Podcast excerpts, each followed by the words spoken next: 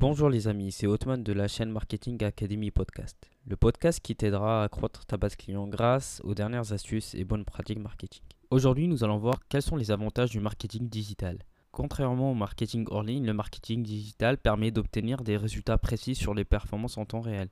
Si tu as déjà diffusé une publicité imprimée sur un journal, tu peux savoir à quel point il est difficile de déterminer combien de lecteurs ont vu la page et combien ont prêté attention à l'annonce. Il est ainsi presque impossible de savoir si la publicité a généré des ventes ou non.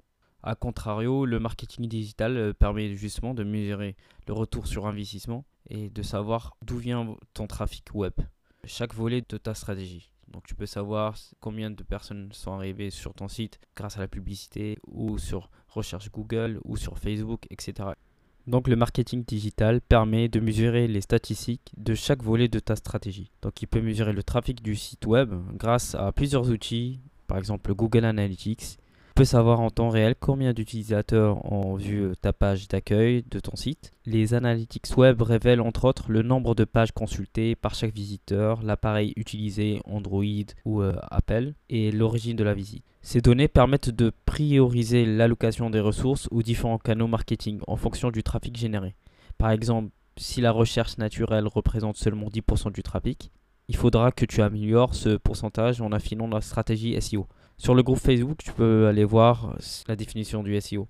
Le marketing hors ligne ne permet pas de savoir combien les consommateurs interagissent avec une marque avant de discuter avec un commercial ou d'effectuer un achat. Le marketing digital justement permet quant à lui d'identifier les tendances et les schémas de comportement en amont de la dernière étape du parcours d'achat.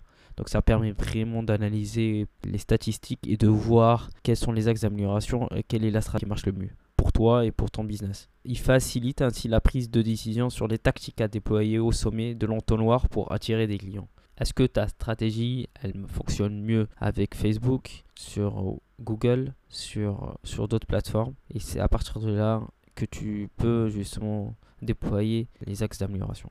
Tu es libre de partager ce podcast. Tu peux me dire quelle est la stratégie que tu préfères le plus. Est-ce que tu veux passer par Google, Facebook ou autre? Donc tu peux aller voir le groupe Facebook Marketing Astuces et Growth Hacking. Je publie euh, au moins 5 contenus par jour sur différents thèmes sur le marketing digital. A bientôt, agis pour mieux réussir.